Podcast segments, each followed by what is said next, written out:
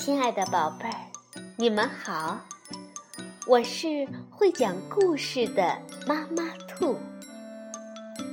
故事是可以玩的，欢迎宝贝儿们到小粽子和妈妈兔一起边看边听，玩故事。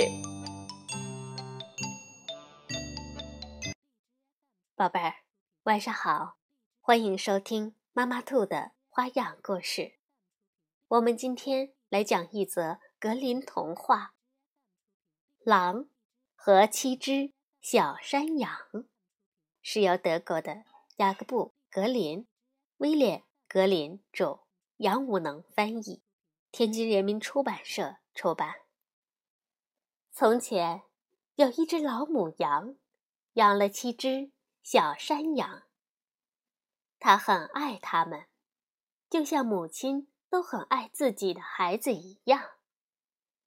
一天，老母羊要去森林里取食物，就把七只小羊全叫到身边，说：“亲爱的孩子，我要到森林里去，你们可得提防着狼啊！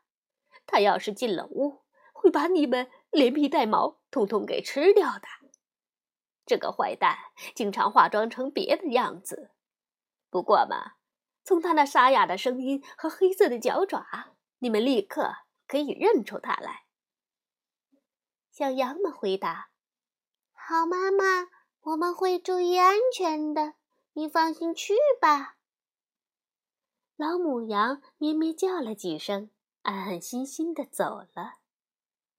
没过一会儿，有谁？在外边敲起门来，还高声叫：“开门，我的乖乖！你们的妈妈回来了，给你们每个人都带来了点东西。”可小羊们一听声音那么沙哑，便知道是狼，一起叫起来：“我们不开门！你不是我们的妈妈，她的声音又柔和又好听，你的嗓门却这么沙哑。”你是狼，狼没法了，只得去找杂货商，买来一大块的浆糊，吞下去，使嗓子变得细柔了一点儿。随后，他又回来敲门，喊道：“开门呀，我的小乖乖！你们的妈妈回来了，给你们每个人都带来了点东西。”可是。狼把自己的黑脚爪搭在了窗户上，羊儿们一见就叫起来：“不开，不开！咱们的妈妈才没你这样的黑爪子呢！你是狼。”狼没法子，又只得跑去找面包师，说：“我把脚给碰伤了，替我用石面敷一敷吧。”面包师把它敷好以后，他又跑去找磨坊主，说：“呃，请给我撒点白面粉在脚爪上。”磨坊主心想：这家伙打算去骗人，不肯给他撒。可狼对他讲：“你要是不照办，我就吃掉你。”磨坊主害怕了。把狼的脚爪搞成了白颜色，可不，人就是这个样子。紧接着，那坏蛋狼第三次来到羊的家，一边敲门一边喊：“开门吧，小宝贝儿！你们亲爱的妈妈从大森林里回来了，给你们每个人都带的有东西嘞。”羊儿们大声道：“先让我们看看你的脚，让我们知道你是不是我们的妈妈。”狼于是把爪子伸进窗口，小羊们一见是白的，就相信他说的全是真话，马上开了门。可进屋来的却是头狼。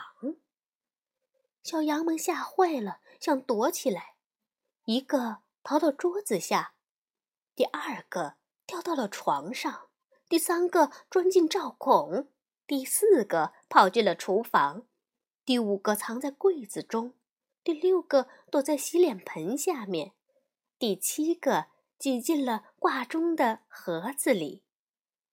可是，狼把他们全找到了，他毫不迟延，一个一个的羊儿们全被吞进了他那大嘴中，只有。藏在钟盒子里的那只最小的羊羔，狼没有发现。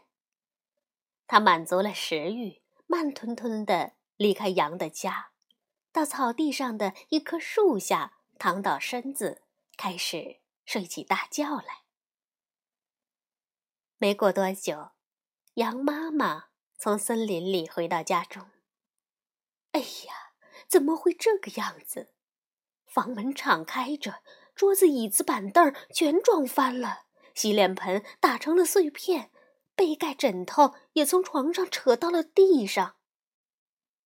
他找他的孩子，可哪儿也找不着。他挨个的叫他们的名字，可没有一个应声。终于，在叫到最小那只羊的时候，传来一声稚嫩的呼叫。妈妈，妈妈我在猪盒子里呢。牧羊把它抱出来，他讲给妈妈听：狼怎么来了？怎么吃掉了所有的哥哥姐姐？哦，宝贝儿，你们想象得出，羊妈妈该多么伤心的哭他那些可怜的孩子啊！终于，他一边痛哭流涕，一边出了家门。最小的那只山羊也跟着跑去。他来到草地上，他们来到草地上，狼还躺在树下打呼噜，呼噜声震得树枝都颤抖起来。羊妈妈前后左右的观察狼，发现这家伙胀鼓鼓的大肚皮里有什么东西在动个不停，在一蹦一蹦。上帝呀！牧羊想：“那莫不是我那些让他当晚餐吞噬了的可怜的孩子？啊莫不是他们还活着？”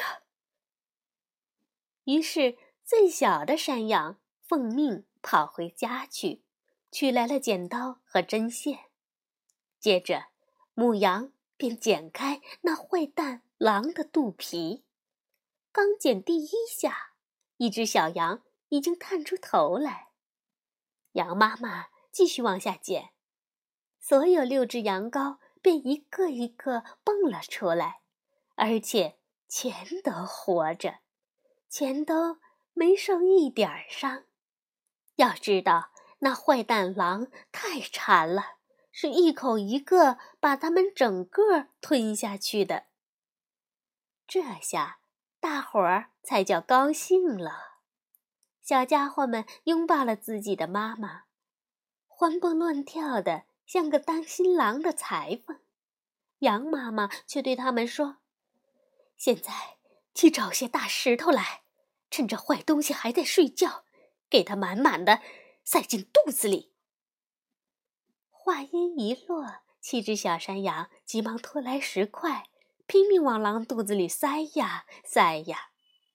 母羊妈妈飞快地把狼肚皮缝好，结果狼一点儿没发觉，一点儿没动弹。狼终于睡醒了，满肚子石块叫他口渴的要死，站起来想去井边找水喝，谁知他一迈腿儿，身子便东倒西歪。肚子里的石头相互碰撞，哗啦直响。他叫起来：“什么东西哗啦哗啦在我的肚皮里头？我原以为是六只羊儿，哪晓得全变成了石头。”狼走到了井边，弯下腰去准备喝水，不料沉重的石块向下一坠，它便惨死在了井中。